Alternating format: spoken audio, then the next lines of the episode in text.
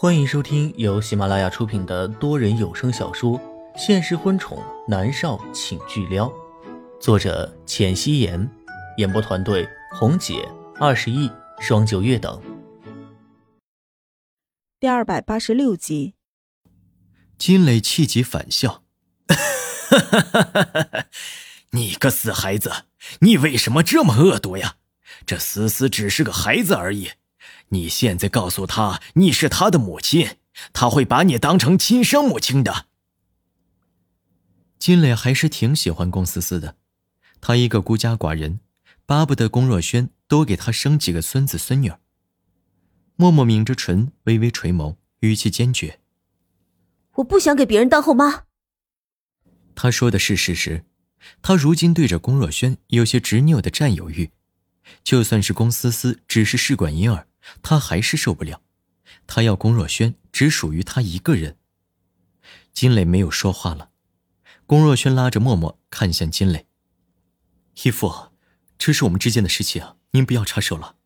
还有，思思已经被送走了，我们找不到她的。”龚若轩对龚思思倾注了很多的心血，虽然厌恶米粒，导致他对龚思思没有之前那么疼爱了，但是真的要完全割舍，那是不可能的。狗屁！金磊被气疯了。你今天必须把思思给我找回来，那是我的孙女儿，你不要，我要，我来养。龚若轩和默默都没有说话，金磊又看向默默，说道：“莫丫头，你怎么能这么狠呢？你父母双亡，你一定知道父母的重要性，对不对？你这么对思思。”思思还是个孩子，你就不怕遭报应吗？默默微微垂眸，手指攥了起来。报应，报应是什么？他也死了吗？他是不喜欢龚思思，接受不了的呀。默默想要推开龚若轩的手，龚若轩反倒握紧了，认真的看着他，商量道：“默儿，让义父养着思思好吗？”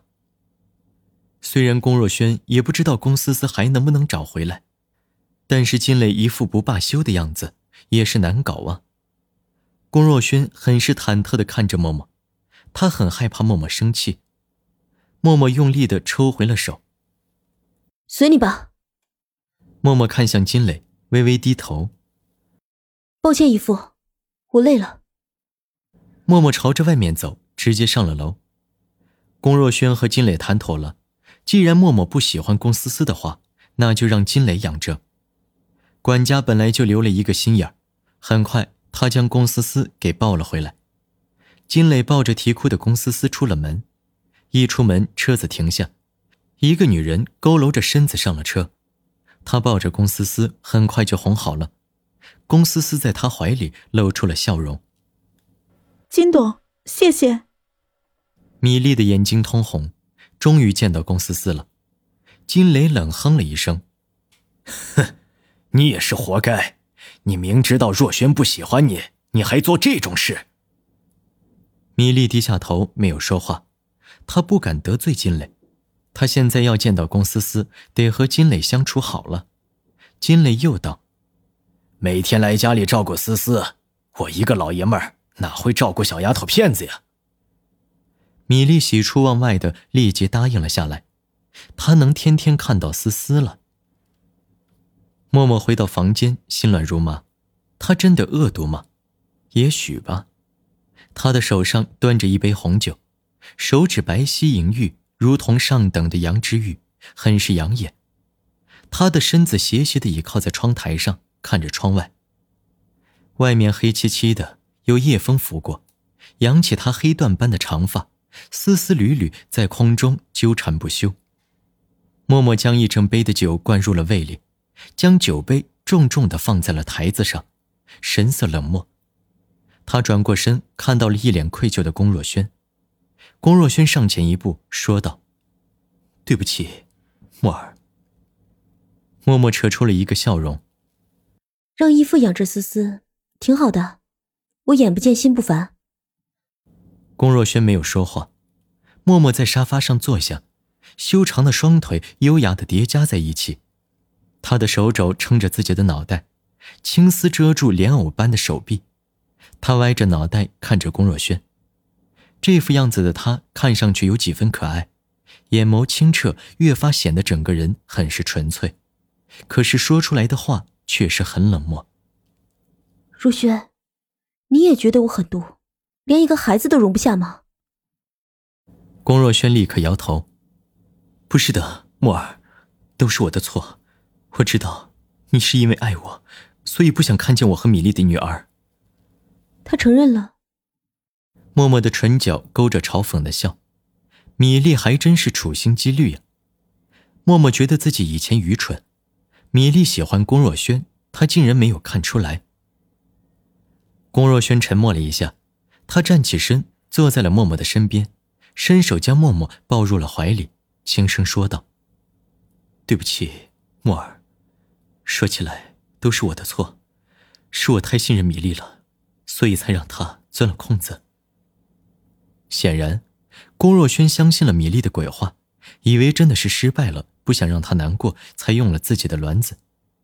默默任由他抱着，他沉默着没有说话。孩子都快要一岁了，现在说这些还有什么用呢？徒增烦恼罢了。两个人就这样安静的相拥着，直到默默的手机响了起来。龚若轩去将他的手机拿过来，递给他。是一串数字，不知道是谁。龚若轩说道，默默了然。若轩，你接吧。默默以为是南离川，但是不是。喂。龚若轩将电话接了起来。喂，若轩吗？对方很是开心。龚若轩蹙眉：“哪位啊？”对方笑着道：“若轩，我是何亚，几天前我们见过面的。”对了，我快要过生日了，我想邀请你和莫小姐来参加我的生日宴，可以吗？何亚，这个名字，龚若轩在脑海里搜索了一下，才想起来是之前金磊带过来的女孩子，还被默默泼了一身的酒。你等一下，龚若轩说道，他看向默默，默儿是何雅，之前义父带过来的那个女孩子，她的生日宴。邀请我们去。默默的唇角勾着一丝似有若无的笑意，颔首同意，还真是沉不住气呢。龚若轩对着电话说道：“好。”何亚很是开心。那太好了，你和莫小姐要来，简直就是我的荣幸。我们那天见。默默坐正了身子，眼眸里闪过了一丝冷冽，看向龚若轩。龚若轩不解：“墨儿，何家和我们根本没有往来，我们没必要卖何亚的人情啊。”默默抬手撩拨了一下黑缎般的青丝，双脚提起来，将脸搁在膝盖上，眼神里露出了孩子般纯粹的笑意。可是何家和义父的关系不错，之前义父带何亚过来，不是想要撮合你们吗？墨儿，你别生气。义父只是担心我。龚若轩紧张的看着他，默默摇头：“我没生气啊，何小姐的生日，我们要准备一份大礼。”没错，是个大礼。默默微微垂眸，唇角勾着冷笑。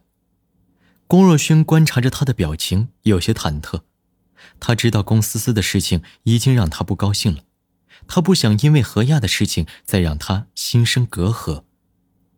南离川虎视眈眈，他真的很怕默默回到南离川的身边去。默默站起身，推着龚若轩：“若轩，我累了，明天还有通告，你早点睡吧。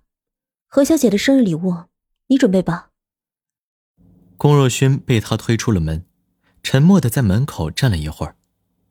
默默回到床上，手机响了起来。还是一串陌生的数字，他接了起来。默默，睡了吗？